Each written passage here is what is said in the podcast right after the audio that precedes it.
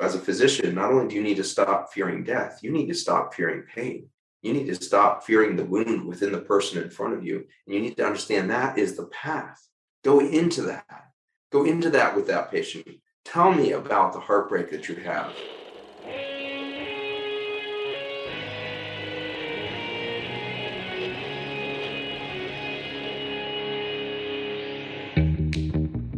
Welcome to Back to the Future podcast. My name is Victor Sadia, and I talk with brilliant minds and hearts of people who want to uproot and transform the current health and wellness paradigm.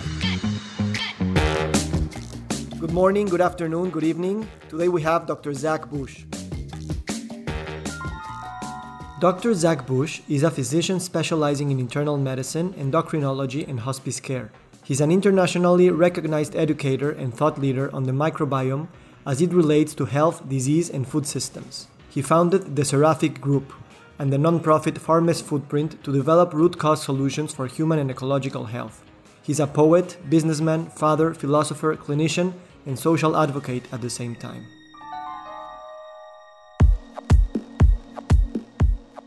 Zach, thank you so much for being here. A pleasure to be with you all. So you had a, a, Spanish literature major at the University of Colorado, and you wrote about Cien Años de Soledad. I uh, did. That what's that about? yeah, I think I fell fell into that path through a, a number of different experiences in life. But uh, my family, uh, we grew up outside of uh, a small town in Colorado, and didn't have money to travel with a big family much, uh, especially abroad. So instead, my parents did a brilliant thing, which was bring the world to us. And so we had families and individuals from around the world stay with us for weeks or months at a time while they were starting at the university nearby or whatnot. And so this gave me a huge exposure to you know a lot of cultures. And one of our close friends that came out of that experience uh, were from near Mexico City and Querétaro there, and they became very close friends. And I think that influenced a little bit of the love of the language for me for sure. Um, but definitely knew I wanted to speak another language, you know, pretty early in my life, and had some influential Spanish teachers uh, in middle school, high school kind of range that really were, were positive effects. And then by the time I got to college, in my first year of college,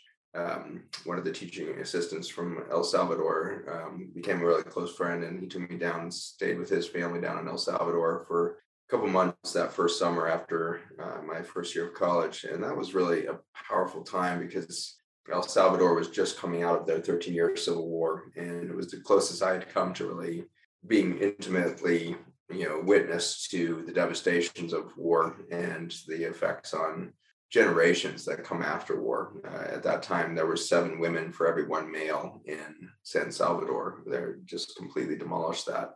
And so as I looked into that lens of, you know, the deep, you know, sociopolitical divides and sociopolitical corruption that was existing at that time and unfortunately still is very prevalent today throughout much of Central and South America. And I would, I would suggest there's uh, many variations of that same thing in the G8 and the big, you know, Western civilization communities. We have a, so much weird corruption and crossing of, of special interest money influencing politics. And unfortunately, that usually plays out in a very abusive fashion towards those that are most vulnerable, which would be women in, within these countries and the like. So that got me interested in sociopolitics through the lens of colonialism and Spanish and all that. And so I got into that, I think, almost through that sociopolitical lens. I did a lot of debate in in uh, polit- political debate in Spanish uh, by the, my senior year, and Cien Años de Soledad was an amazing thing that I think really has come to influence my life deeply. It's a, the genre of magic realism, and that genre I feel like has really come into alignment, or perhaps my life has come into alignment with magic realism and my understanding of our spirituality. And Cien Años de Soledad gives us a glimpse of how we create the world in which we live and uh, how it can be far more miraculous than some sort of Newtonian physics belief of how mechanisms of, of life occur or mechanisms of socioeconomics. And start to really realize that we have an opportunity to create a complete metamorphosis of our own selves, our own society, our own cultures uh, within the context of this co-creative potential within us. So I think uh, Cien Años does, does a great uh, job of, of capturing some of that energy. I think that it's um, interesting how we we've seen these genres as fictions and the possibility of being probably even more real than what we think is real that is measured by numbers by science by newtonian physics. It's still very entrenched in our culture that there's a big divide between between man and nature between mind and body and all these dualisms that we see. What what do you think so that we start with with with health sciences what can we learn from magic realism and in terms of the health sciences that we have in western civilization? Yeah it's a really cool question um, I don't think you've actually been asked that exact question yet in, on a podcast. So that's pretty good. Good job, Victor. You nailed a nailed a unique question there. But you know, one of the ways in which we can look into that sphere of magic realism within biology is through the lens of genetics. And we came to believe that we were the result of our mother and father, and we had this very Mendelian uh, kind of belief about genetic passage of information from mom and dad and Mendelian science evolved out of studying pea plants and crossing the, the genetics of peas and seeing their phenotype and traits change. And that was the first kind of discovery of genetics, if you will, as to our understanding of the inherited structure of genetics in plants and then, of course, in animals and humans. But what we're now learning over the last 30 years is that we, we were very you know mechanistic or uh, newtonian in our belief system and linear in our belief system of genetics and what happened is that when we completely decoded the human genome, we found out that we only had 20,000 genes, which was really very confusing because we knew we had over, you know, 400,000 proteins in the body, and each protein was thought to be the expression of a single gene. And so the way in which only 20,000 genes could express, you know, 400,000 different proteins was a complete mystery. Uh, it was a very low number uh, in biology as we understood it because the fruit fly had 13,000 genes that we had decoded, and then the flea had 30,000 genes. So to find out that the human somehow lies between a flea and a fruit fly, this doesn't compute on our, our old, you know, mechanistic understanding of this. And so what we now had to, to birth over the last 30 years is our understanding of epigenetics, which is really how moment by moment the environment in which we live can reshape the bodies we express which is an extraordinary thing. And uh, we were right before the show, we were talking about your sweet family, and you guys are thinking about moving from the Acapulco area up into the mountains next year. And that shift will biologically change you, your wife, children. That's an amazing new understanding that it's not just what we eat that we have become, it's actually everything we touch, everything we breathe, the very genome of our environment the genetics of the air we breathe is massive. There's 10 to the 31 viruses, which are genetic sequences in the air that we breathe. But there's many, many logarithms greater than that of microRNA, which are tiny little signaling mechanisms in the genetic code that go out into the air around us through respiratory secretions and the rest. And the microRNA and the virome, the whole data bank of potential new life with the viruses, is giving us the potential to rebuild a new body and that speed is pretty extraordinary uh, within days of changing your environment whether it be your food environment your physical geographic environment you start to build a new and different body. And for many of my patients with really life-threatening conditions like cancer and the like it's a really cool message that number one you can't heal something as aggressive as a cancer in the place in which you got it because so many things have to go wrong for a cancer to occur. And the only thing i can tell somebody walking in is that wherever you are right now or have been for the last 10 years has had that influence on you. I can't tell you exactly what the 3000 influences were, but I can tell you you lived the perfect environment for cancer to occur. And so one of the main things I do is have them fundamentally change their environment. And for some who are lucky enough to be able to change their location, I'll have them do that. If they don't have the flexibility or the money or whatever to do that, then I have them fundamentally change the environment in which they're currently living little details like change the position of the toothbrush from one side of the sink to the other, uh, change the side of the bed you wake up on, move the bed to a different room, start to start to sleep outside some of the time. You know, just you got to think about how are you going to fundamentally change the feeling of being alive in the space in which you choose to live. And that's going to create this magic realism effect where you can actually create a new body in which cancer does not exist cancer is a is not an invasive disease at its beginning it's a lonely cell highly injured that gets separated from the greater organism And so you want to find a, a lifestyle in which you welcome all of yourself back into life. Too many of us compartmentalize our emotional traumas, our emotional disappointments, our broken expectations, and then leave these these quiescent, you know, dead parts within us as we bury these things. And a lot of living life has to do with unburying this. You can imagine this like, you know, tilling up a field or something like that. You've got to get motion into the life of the planet. And, and we can do that through motion code therapy or you know many different modalities of changing the energy within the, the, the body when we train people to let the emotions flow through them rather than get lo- locked into some you know part within them so the magic realism on the genetic code is that right now you have the flexibility to create 4 million different bodies from the genes that your parents gave you. So if you're not happy or thriving in the body that you're currently in pick up one of the other 3000 you know 3,999,999 get another body and you have the ability to do that and you can manifest this through this extraordinary connection to genomics of the air you breathe. There's 10 to the 31 viruses in the ocean water so go swim in the ocean. There's 10 to the 31 viruses in the soil so go dig in the soils and when you're hearing this you might think viruses are a bad thing because we've kind of demonized viruses recently but viruses are literally the, the new genetic potential of life and they're put out into the air and space and soils and waters for life to march forward. We would not have life on the planet and the diversity we have it, the beauty we have it, the resilience we have it, if not for the viruses. And so it's in our isolation from nature that we start to lose our genetic potential of magic realism. So that's at the kind of the biologic level. But things get way cooler at the biophysics level, which is that we actually disappear every millionth of a second and reappear. And so this extraordinary reality of the, the, the relative solidity that I feel in my body right now is a mirage this is actually the effect of lots of electromagnetic field expressing itself in particle state every millionth of a second. But the reality is 99.999% of me is vacuum space. And there actually is no solid body that persists from one moment to the next. It keeps remanifesting, remanifesting, remanifesting out of the vacuum.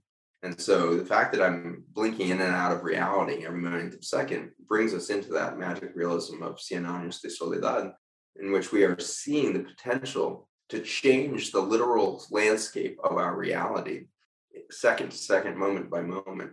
So, how do we age? How do we get disease?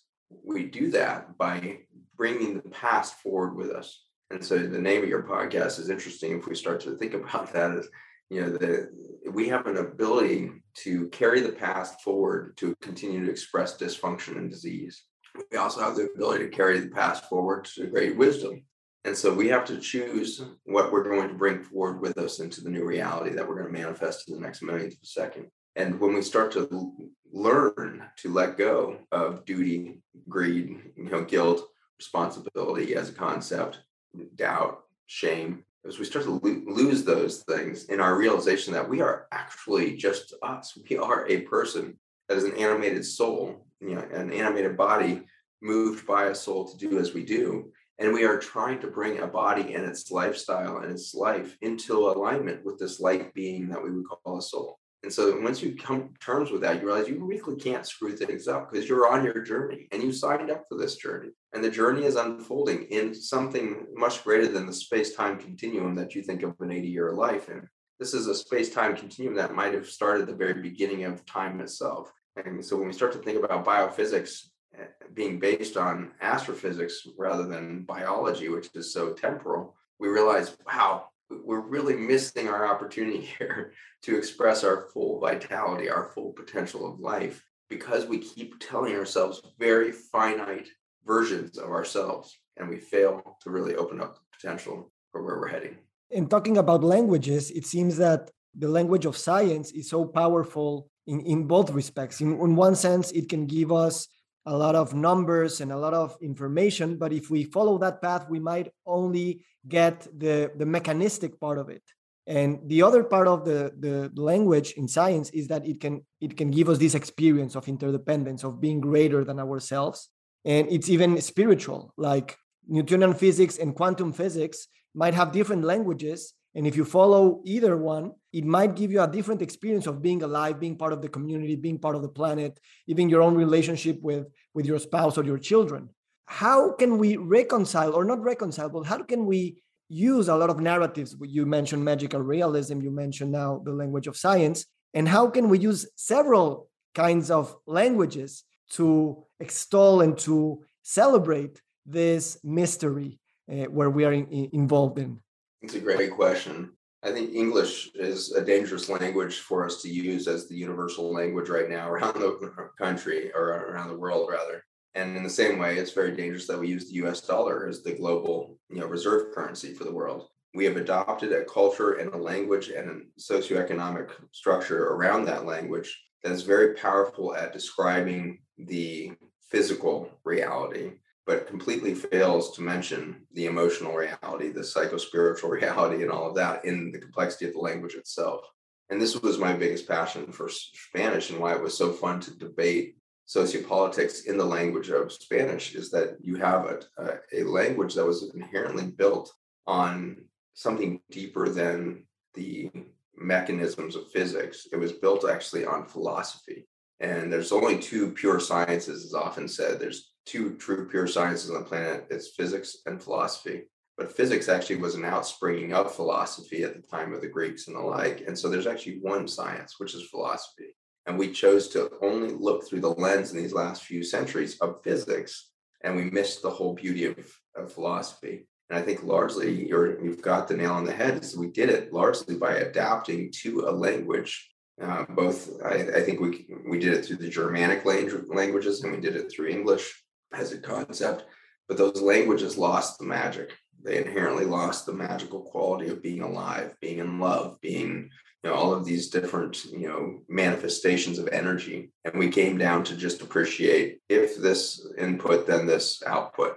And so we became very mechanistic and linear by the germanic and english languages uh, becoming the dominant ones of, of productivity and wealth through the socioeconomics that we built around those those social norms and it's not surprising that philosophy has a looser hand on something like profit. Like profit doesn't seem seems like a very lame goal when you're using a language that appreciates the beauty of the sunrise and can can really describe what it feels like to see the face of your child in the morning. Um, Spanish and, and French and these languages um, when I when I try to speak French, I'm terrible at it, but I literally feel like the words are dripping out of my mouth. Like there's just this liquidity to them, whereas there's this harsh start, stop, start, stop to the, the English language or the Germanic languages, these guttural stops, these harsh endpoints.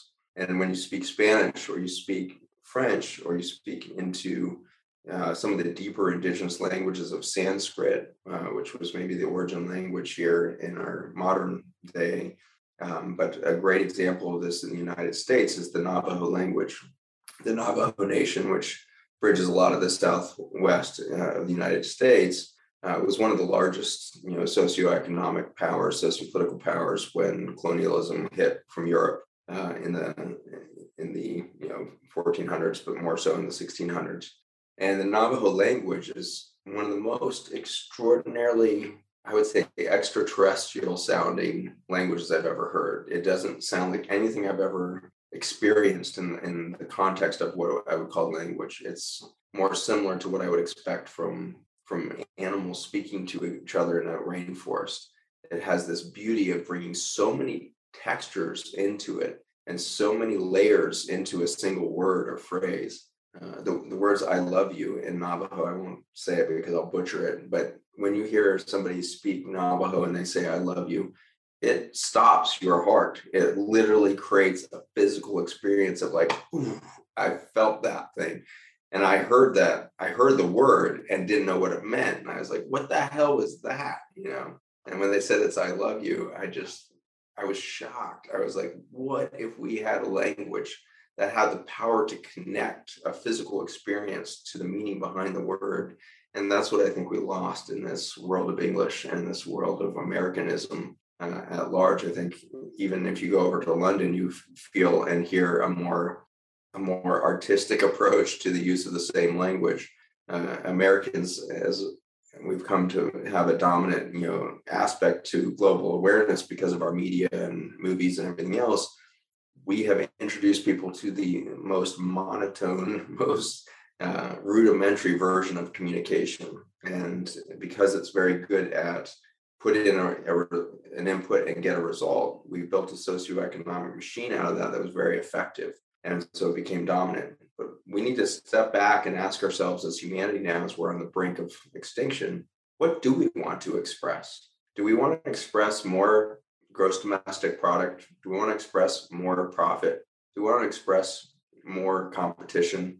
Or would we like to express beauty? Would we like to express love? Would we like to express these things? So I think as you're looking into language as a, a new beginning, perhaps for medicine, how do you talk about cancer when it's not about here's a cell that's taking over the body and blah blah blah and becomes who are you how did you get here what did you love in your life what are the things that just light you up what turns you on in life what makes you feel vital what does it look like to create a lifestyle that elevates that experience this is the romantic language of medicine that we try to practice in my clinic now which is forget about the concept of disease discover the art of the human that's in front of you. There is an art that's been painted over many brushstrokes on a canvas that they would call their lifetime. And it is beautiful. You can't sit for two hours with a patient and not fall in love with them. They are just freaking amazing miracles of resilience and creativity and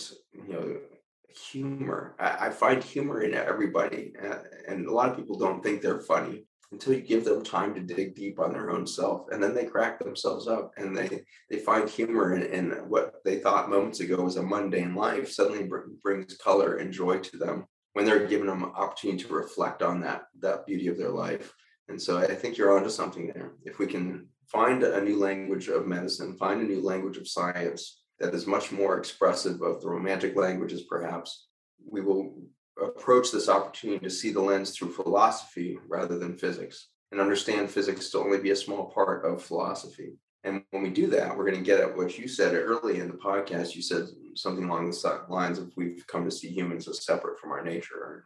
And that's actually, again, where English has failed us. If you look up the word nature in the Oxford English Dictionary, you end up with that description of everything in the world landscapes, plants, minerals, everything as opposed to humans or anything humans have made. And so we not only wrote ourselves out of the definition of nature, we put ourselves in opposition to the definition of nature as opposed to humans and anything humans have made. So we are out of nature. Anything we can make is out of nature. And then the United States, when you look at the sociopolitics of this, it gets even deeper crisis.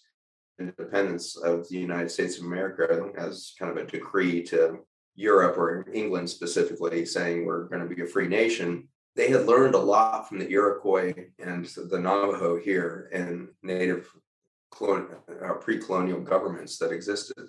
And what they learned was something called natural law. And so this was not new to some of them. Benjamin Franklin was one of the gentlemen who penned a lot of the Declaration of Independence, and he had been studying 50 years earlier all of the writings of Confucius and some of the pre-Confucius uh, work out of China. And Confucius and pre-Confucius looked at natural law as a, a, method for the Chinese government to understand how to give back, uh, you know, reverence and um, independence in some ways to the individual within that that government that had long forgotten to to understand the individuals as as sovereign. And so uh, Confucius did a beautiful job of spelling out sovereignty of the individual via uh, an argument of natural law. And so Benjamin Franklin was well familiar with that. He went on to teach Alexander Hamilton a bunch of that. And he and Hamilton wrote enormous amount of content um, that interestingly was really arguing against something that's pertinent today, which is uh, a big document that came out in the 1850s from London that was arguing that that we had too much human population on the earth and it was unsustainable. And it's funny when you read that now because in the 1850s we had you know 1.2 million people in the world or something. Now we have nearly 8 million people or 8 billion. We went from one to eight billion people over over this last you know 200 years. And so it's funny that we were already sensing oh my gosh there's too many of us. We're too extractive. We're too destructive. We're going to kill this planet that we had that that viewpoint then. So they were riding on that and and first benjamin franklin late, later hamilton wrote beautifully some you know poignant pieces of natural law literature that pointed to the fact that when we bring ourselves into alignment with nature there is no such thing as too many humans. And so we need to stop seeing ourselves as the problem. We need to start seeing our behavior as the problem and that behavior being separated from nature is what's driving it. So I really celebrate your podcast here. You're doing the right thing by by bringing us back to the future. Oh, thank you so much, Zach. So much to follow up on. Uh, you spoke about liquidity and how languages might give you might give us a lot of textures and layers, and and you mix French with English with Navajo. In the same way, I, I believe you as a as a clinician, as a father, as a poet, as a philosopher, as a businessman, as a even a researcher uh, and a social advocate, you are mixing a lot of labels on, on what we can label label you on with. In the same way that you're mixing languages, you're mixing the languages of all these hats that you might put on, and you are creating, in effect, this new narrative of how to be in this world with all the, our layers and our our textures how or this podcast is heard by a lot of health professionals who uh, don't want to keep entrenched into a, into a specific label. You are a cardiologist, you are a psychotherapist, and basically bringing together all these aspects of ourselves, which which we have been separating because the industrial society has has asked us to do that, and they say don't mix business with pleasure uh, don't mix your personal life with your patient's uh, life or in, in, the clinical setting in the in the physician patient relationship. And we are separating all these aspects. How do you keep conveying to health professionals to integrate all these personalities all these languages into effectively that's the way to create this new health narrative? Yeah i think it's critical far beyond medicine but i think medicine is a a very strong, you know, uh, paradigm of this labeling phenomenon. And when you label something, you you create a finite identity to what was just a moment ago an infinite being, you know.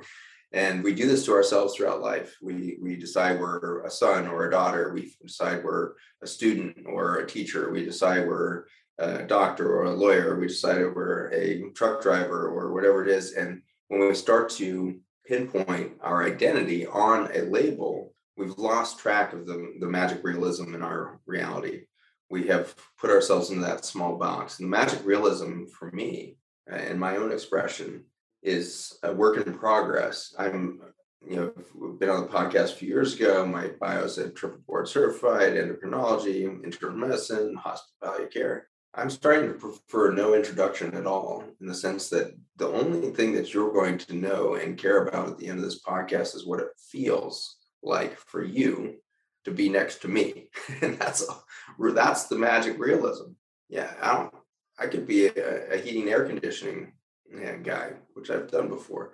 I, have been a general contractor before. I've been a landscaper before. I dug big muddy holes in sprinkler systems and but I guarantee you the experience of being next to me would have been the same for me then as it is now. And as I give up my titles of, you know, my social titles of endocrinologist or whatever it is, I'm, I'm taking that to another level now where for myself, I'm stopping the, the term doctor now. I, I don't feel like it's helpful for me to keep reinforcing that identity on myself because I have the opportunity I now know to move into an infinite state and even the word healer, which some people said, well, you should just go, go to this bigger thing. It's like, I don't know that I, I even want to sit here and heal things anymore. I think I'm really interested in taking the human experience via the biology, via the biophysics, into an opportunity to increase the amount of light energy that our bodies can hold. And I don't know what that word would be of that practitioner, but I can tell you it's freaking amazing to feel when I take any technology or any nutritional practice or any breath work or any, you know, psychospiritual, you know, interface that we can take our patients through, and I see the lights go on in that human being and I see their vitality increase, that is what I am passionate about. And I know that I have the opportunity to explore that in my own body. Instead of sitting here reading tons of journal articles, I now spend much more time in meditation and listening inside of myself instead of all of the noise outside of myself. And what I'm finding myself to be is much more effective in everything I put my hand to. If I walk into that moment in a in a better state of silence than I was a moment before. And the silence allows me to be an alert listener.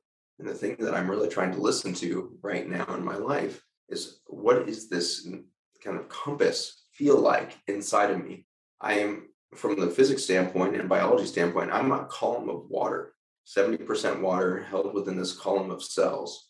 And water, as we know, is highly responsive to magnetic field. And the magnetic field and gravitational forces of the moon or the sun and the stars are why we can create the science of astrology and find out wow, if we map the stars at the moment of your birth, we can actually tell you your personality.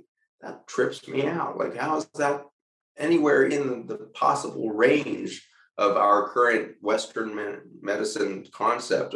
But it works over and over and over again since the dawn of time. And so, how is that? It's because you're simply a column of water holding a, a genetic data bank of potential, and everything around you is programming your epigenetic experience to express you now, not then, now. And so, there's this cool thing that that is happening to me now is I, am starting to let go of my birth chart astrology. I'm starting to t- pay attention to the astrology of my rebirth moments. I rebirthed in 2010 when I left the university setting. I rebirthed again four years later when I went through a divorce and found out that I could actually move my love from one of devotion to one of unconditional love, where whatever path was best for my wife was the best path for my wife. And I couldn't put a expectation of, well, that has to be with me or that has to be in a nuclear family, or it certainly was like ludicrous to, to say, you have to do it this way or I'm not going to love you is suddenly a, if there was a crisis of character, it wasn't because the marriage broke. It would have been if I refused to let, let love express itself unconditionally. And so I learned that through a very difficult journey, heartbreak, all that stuff. But what ended up manifesting was this new idea of like, what if, what if we start to define not just our relationship to one another and as spouses, but our relationship to other humans or our relationship to our nature around us as unconditional. What does it look like to live an unconditional life? It means that you are willing to do the highest vibrational experience at any given moment, regardless of what that means for you and your sense of you know responsibility or duty or these things that you've made up to give you a metric of value. Your metrics of how you value yourself have sold you very short there's an opportunity for you and I to expand into a much greater expression of beauty and therefore trigger in everybody around us the experience of love because love is simply the experience of seeing beauty. And if we acknowledge that and we realize love is not something we can manufacture, that's why you can't actually be in love with somebody. You can't just keep being this source of love for somebody. You will run out of it because you can't actually generate it it's a neurochemical event that lasts about seven seconds that creates the sensation of I am I'm in love. We have to start to be in a state of vibration of recognizing beauty, and therefore we will experience an infinite love. And when we start to move into that recognition that beauty is the origin of love, we can start to fall in love with everything again because there's beauty in everything.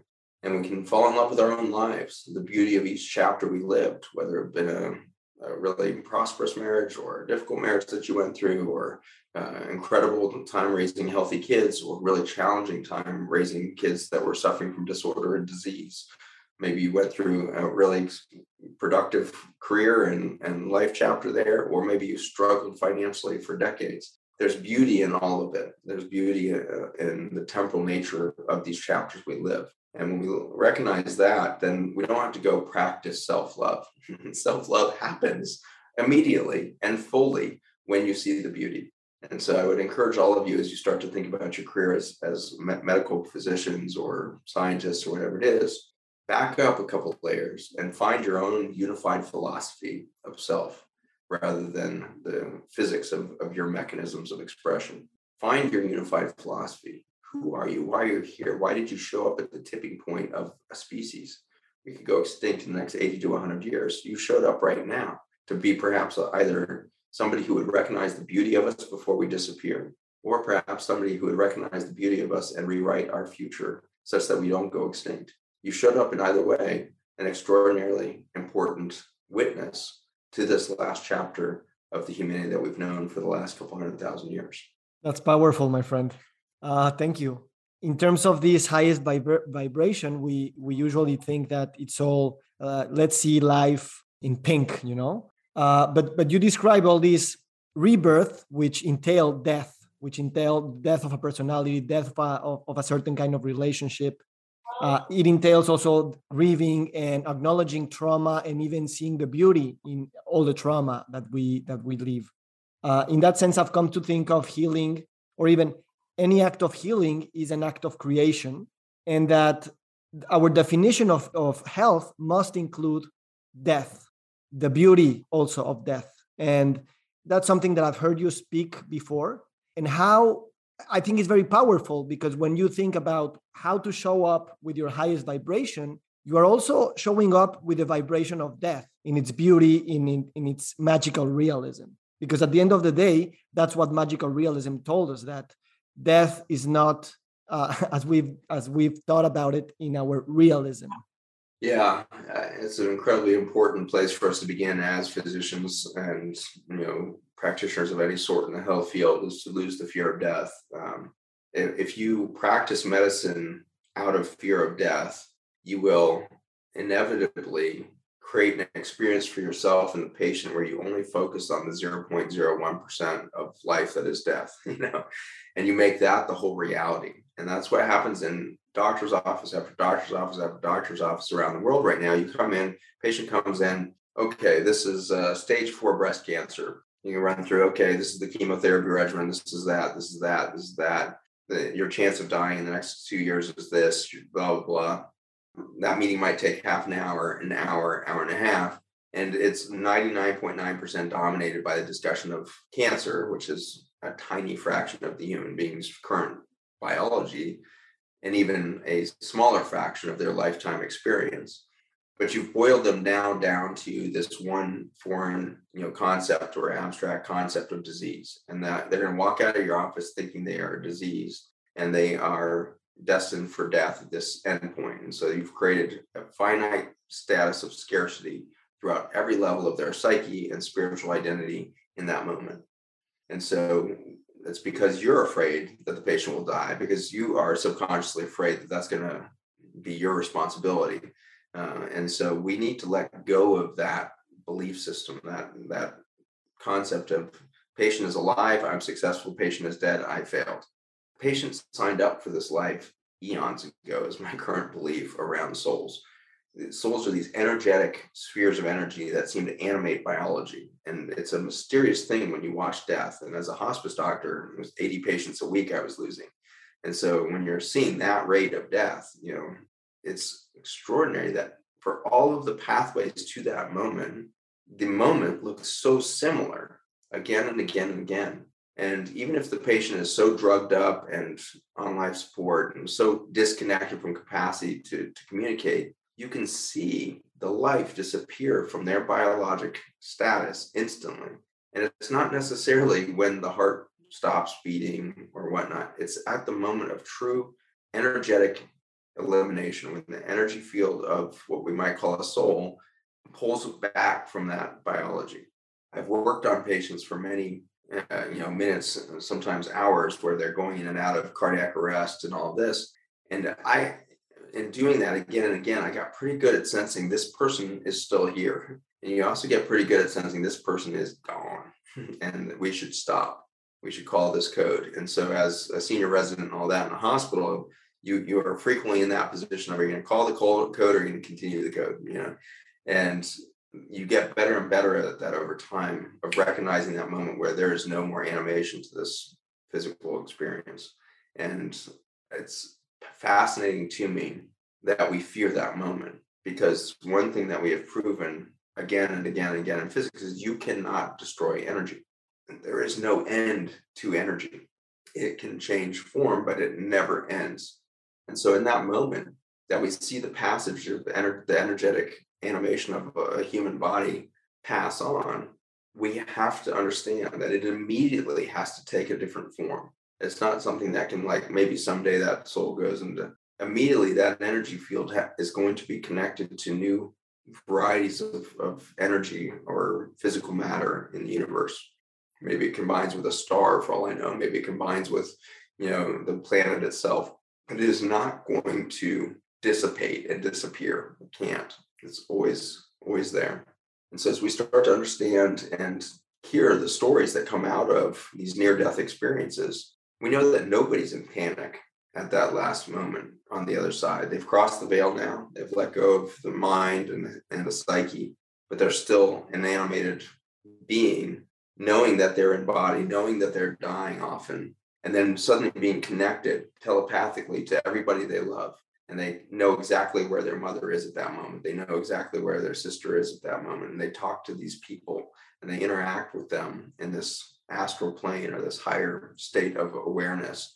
And uh, one of the ones that I did uh, on my Global Health Education Summit, you can find on my website for free. But the, we we did a death and rebirth panel and had a couple of near death experiences described, and one of them was a drowning, and he was underwater without a pulse for eight eight minutes, and so that typically leaves you pretty brain dead without that length of time. He, he was a physician uh, when this happened. He's a pathologist, neuro, neuropathologist, and so if any scientist was going to be prepared to understand the ramifications for eight minutes without a pulse, it would have been this guy.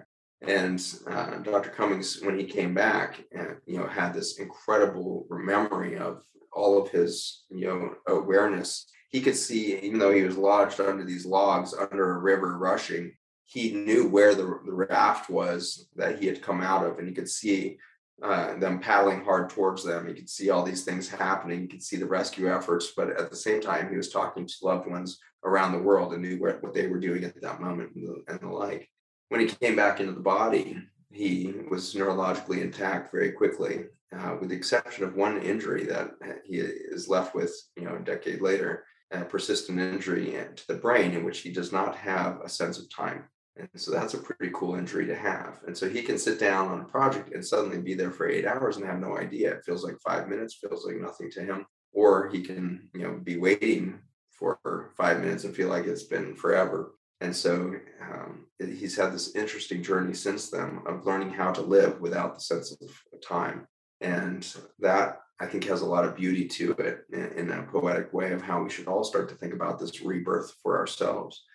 There is no time when it comes to energy, when it comes to, to life as it exists at the biophysics level. There's no end to life. There will certainly be many rebirths to the energy field that you generate I find it intriguing that your energy field might take forward wisdom from your life. But what I'm pretty convinced of is that the low vibration of emotional trauma, the low vibration of human pain, suffering, cannot be carried forward in the same way by a soul. These high vibration, energetic, you know, things that exist outside of our body but animate us, I don't think can pick up that human pain. I don't think that's changing the soul. Instead, I think it can only really carry forward the highest vibration frequencies that we can generate. And those things are the recognition of beauty, love, and sense of connection. How can we take this, these two stories, the one from Dr. Cummings and uh, the last moments of biological life of a patient, into how can we extrapolate these two into the global narratives of the big crises that we're living, like poverty, uh, global warming, um, racial violence, forced migration, and all these time spans that we keep hearing that we might end things ourselves. Like you said, we we might be on the tipping point of uh, the last few generations of the human species. How can we know that? How can we remember remember for the future that this could happen without carrying the low vibration of of, of trauma, of loss, of anger, of grief to systemically joining political, economic, cultural forces into a new interdependent body of humans and non-humans to transform this event. Yeah it's a critical question. It's really it's the last question we have to answer as humanity at this point. Of can we bring ourselves into reconciliation with nature? To do that we're going to have to bring ourselves into reconciliation with ourselves and so, how are we going to do this? And I think that, that my hope is that we will turn to nature for the lesson rather than try to think of it ourselves. Uh, because uh, natural law has worked for tens of thousands of years in human experience. But we have the opportunity to even move natural law further down the road as we come to understand biology has pointed to the reality that we are singular, not just with the natural law of humans, which is if you go to Wikipedia, it will tell you about natural law of humans, which uh, it points to human law structures, human socioeconomics, But what it doesn't talk about is the bacteria and fungi below your feet. It doesn't talk about the virome in the air that you breathe and how important that is to our existence and how important it is to our survival and resilience for a future to get out of the toxicity that we've created. We're going to need partnership with the bacteria, fungi, and viruses, which are the mechanism by which we move past stressors and we become adaptive and we find the adaptive path forward to avoid extinction. And so if we now take this opportunity to read, look at natural law and work in rights of nature to that, because the first 10 in natural law is really every human is sovereign. No human can be owned or manipulated or, you know, extracted by another human. We need to obviously advance that to all of nature. Nature is, is sovereign. The eagle is sovereign. The fish in the sea is sovereign. The, the bird of the air is sovereign. No other life form has the right to mindlessly extract from that sovereign being. That sovereign being can give up its life in many different ways because it may want to cycle up, might want to up level that soul energy within it. And that's how I see our, our deaths of our loved ones. I think they picked those points of exit as carefully as was picked the moment of entry. We talked about the astrology in the birth chart. I am frustrated that we are not doing the astrology of the rebirth point why are we not looking at the astrology of the moment our grandparents passed away? Because it will tell us something of the promise that they left us. It will tell us something of the way they saw their life at the end of it and the life that they look forward to now. What did they just rebirth into? My God, they're going to be an Aries, not a Scorpio. How interesting. You know, that that's going to be an opportunity for us to see the continuum of life and our and our endpoints are going to be recognized as as as critical as our entry points to this life and so humanity coming in as Homo sapiens sapiens 200,000 years ago was a chosen moment for the consciousness of the planet, for the intelligence expressed and the beauty expressed in nature. We are the highest vibrational experience so far in nature. Uh, if you look at uh, the amount of light we hold at the cellular level, you can look at it in, in statuses of density. Light is what creates density within matter. And so right now we, we thrive in the third density, or we exist in this third density of light energy. Uh, the other animal species tend to be in the second density uh, of light. And so there's a little bit less light per cubic centimeter in primates, even, and things like this. And so uh, you look at, out then into crystals and you know minerals of the or water itself, and it has energy to it, but it's at a lower level of density per cubic centimeter than what we hold in our body. So at this moment, we are the highest vibrational event on this planet.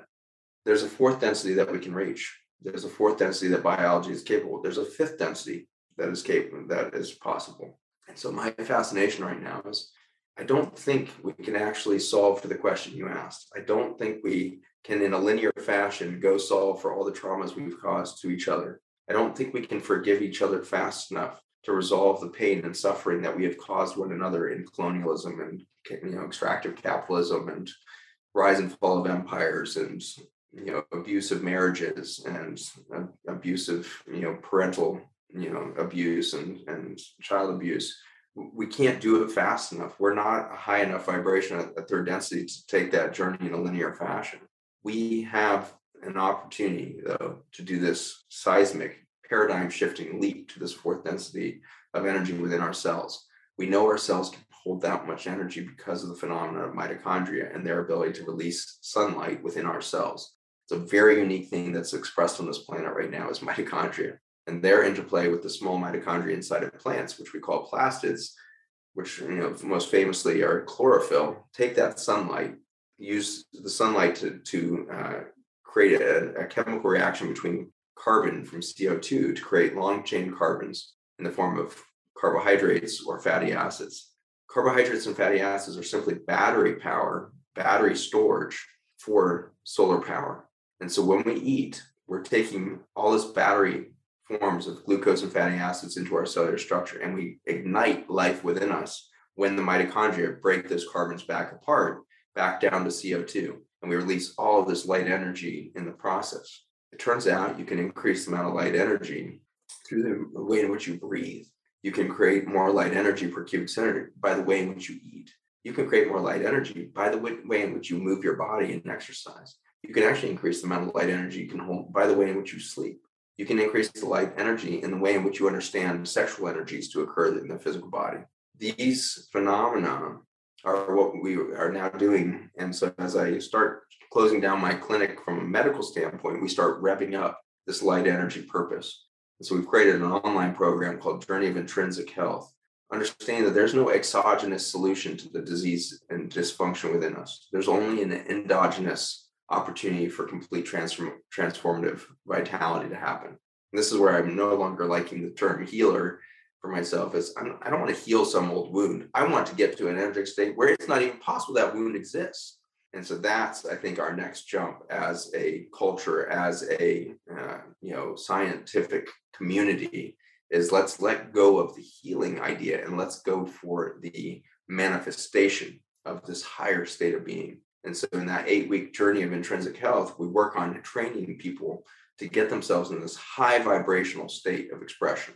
And now we're working on immersive retreats that we'll do as we close down the clinic. We'll start doing seven day immersions with people all over the world where we take you know 50 70 people at a time and we bring them together into a vortex of energetic influence and, and stimulus to help them learn how to make this paradigm shifting leap where they start to be able to not only express more light energy within the self but ultimately begin to sense at a much higher level of neurology their relationship to the cosmos, their relationship to other human beings, their relationship to their own soul. And so there's this opportunity that we have right now to fundamentally change our relationship to the energetic field, whether we call that soul, God, or light energy within the cell. We can fundamentally change that. We have the science at hand to understand how that happens. And we have tens of thousands of years of, of medical science that was practiced in the form of art, qigong, tai chi, yoga, these things were designed to create light energy within the body. This is an ancient understanding of the movement from a low third density species to a fourth density species. We've been trying to do it through the spiritual context for a long time. And I think medicine became this, you know, sledgehammer to the to the tripod that we had going of building this energy. And medicine has fundamentally weakened the species. Over the last 50 years of Western medicine, we have expressed more chronic disease than we ever have in history. We've expressed a, a shortening of lifespans. Uh, this whole lengthening of life that we saw in the first half of the century was because of improved access to nutrition, improved access to clean water. So we got there and we got to this like 78, 80 years of life expectancy. Now we're going backwards. United States now ranks 40th in the world for health outcomes. And some people say 36th or whatever it is. Some people say 50. It depends on which metrics you're using. But we, we we're like so far beyond all other industrial countries we are the sickest of countries on the planet now. And that's because of our march far past, you know, any connection to this vibrational potential and our incredible codependence on chemicals.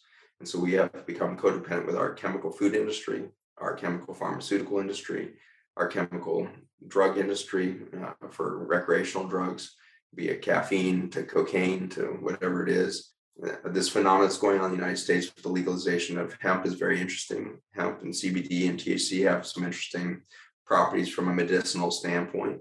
But if you're just giving this to cover up a wound that is unhealed, you've only created a drug. It's not a healing tool. It is a drug that you're using to as a band-aid on a wound that is not healing because you're not at the cause of it.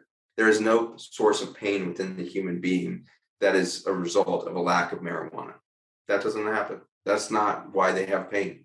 And so if you now think you're a holistic doctor because you're going to go use plant medicine to treat the pain, you have to remind yourself that you're doing the same thing that your colleagues with the pharmaceutical narcotics or whatever it is are doing. We are all covering up the pain.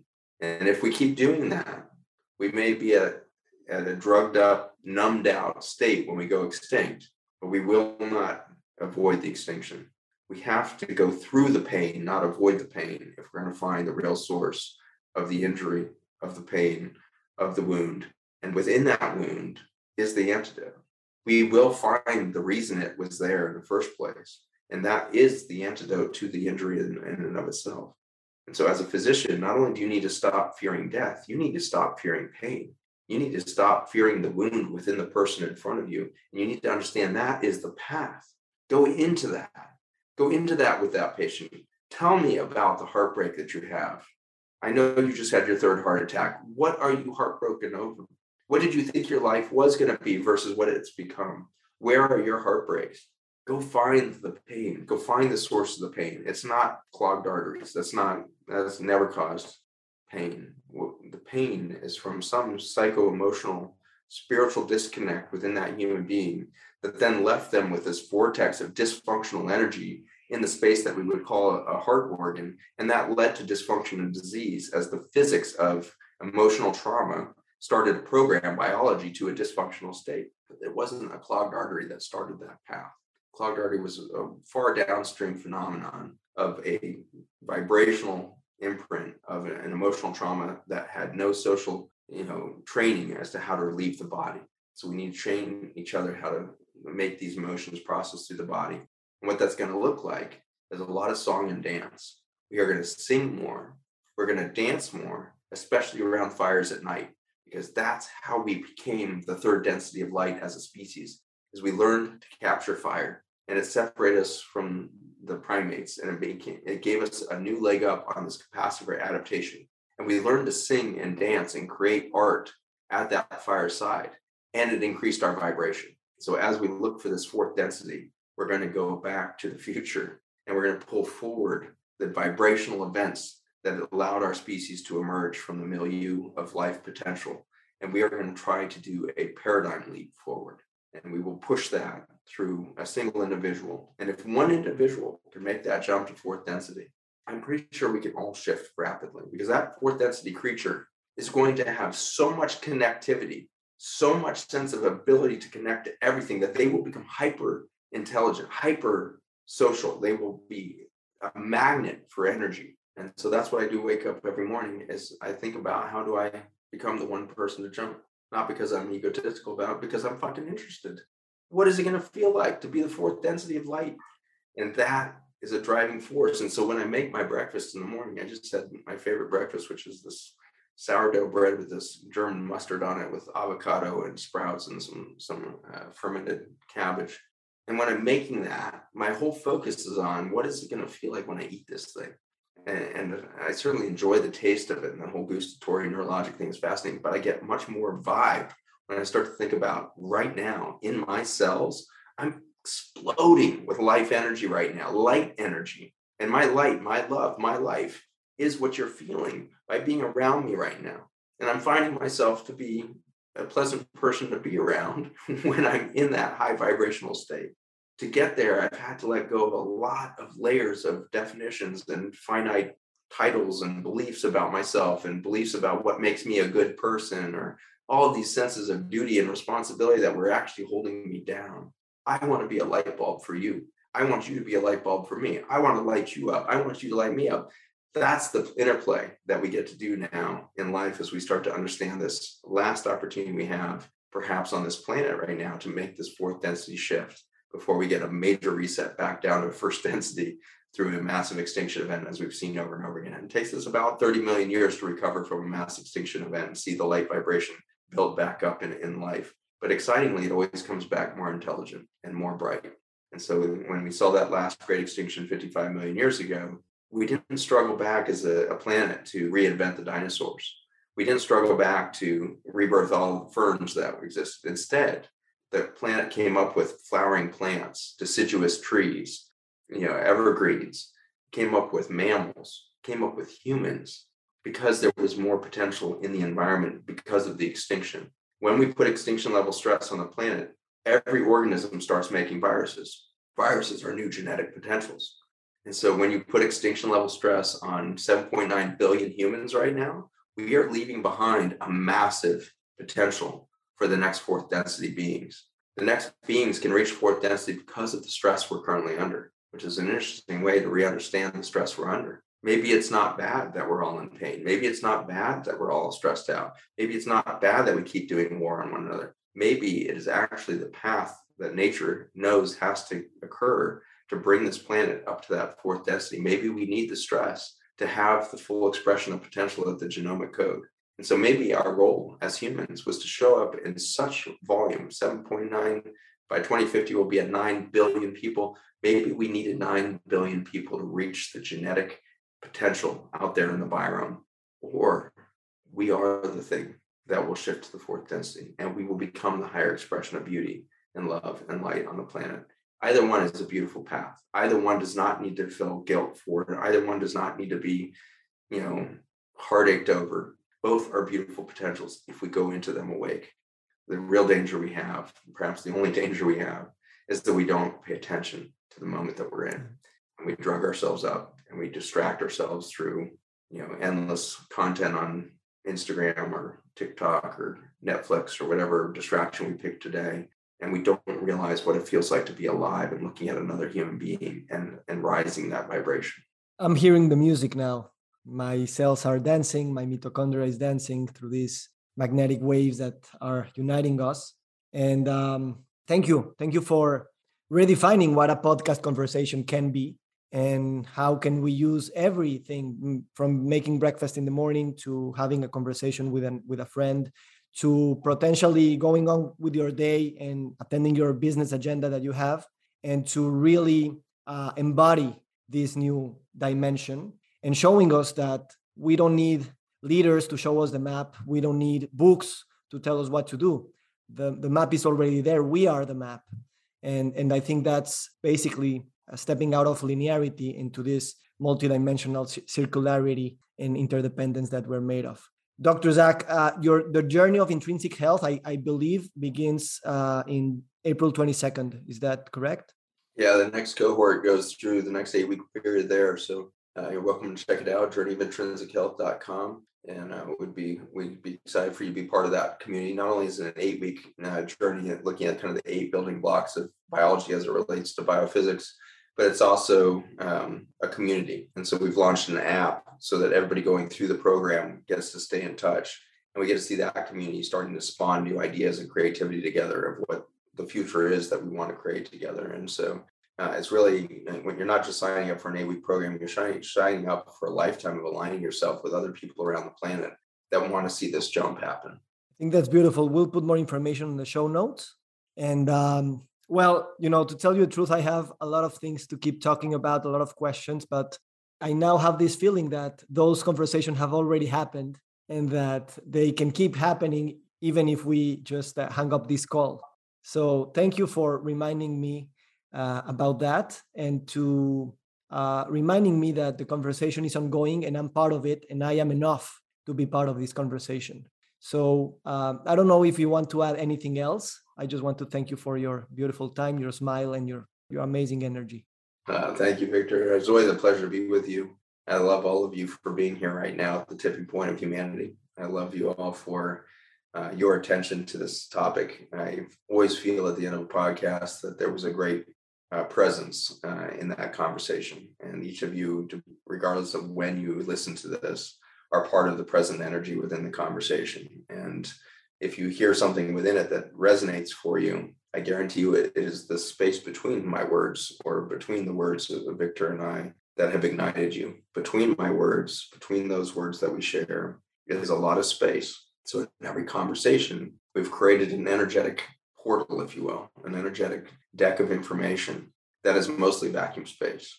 And in the vacuum space, you will feel yourself you will feel your North Star, your compass aligning with the deeper truths that you know for yourself. And so, if you feel like you've been changed by the conversation, know that it was an intrinsic, in, endogenous event.